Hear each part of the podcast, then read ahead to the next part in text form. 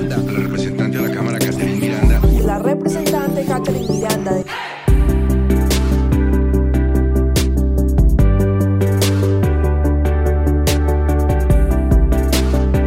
¿Qué significa que en Colombia hay una ley llamada segundas oportunidades?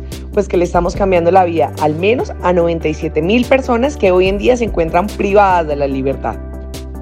Es que vamos a aportar a un problema real de inseguridad en las ciudades, que vamos a generar una verdadera reinserción a la sociedad, a quien comete un error y hoy busca precisamente una nueva oportunidad.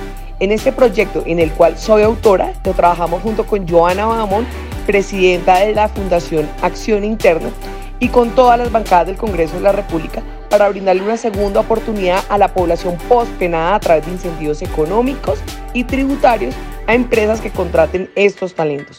Por eso yo estoy segura que lo que hicimos con este proyecto de ley es dar un paso más para lograr una sociedad incluyente, una sociedad empática, con aquellos que no han tenido muchas oportunidades en su vida y en ocasiones ni siquiera una primera oportunidad.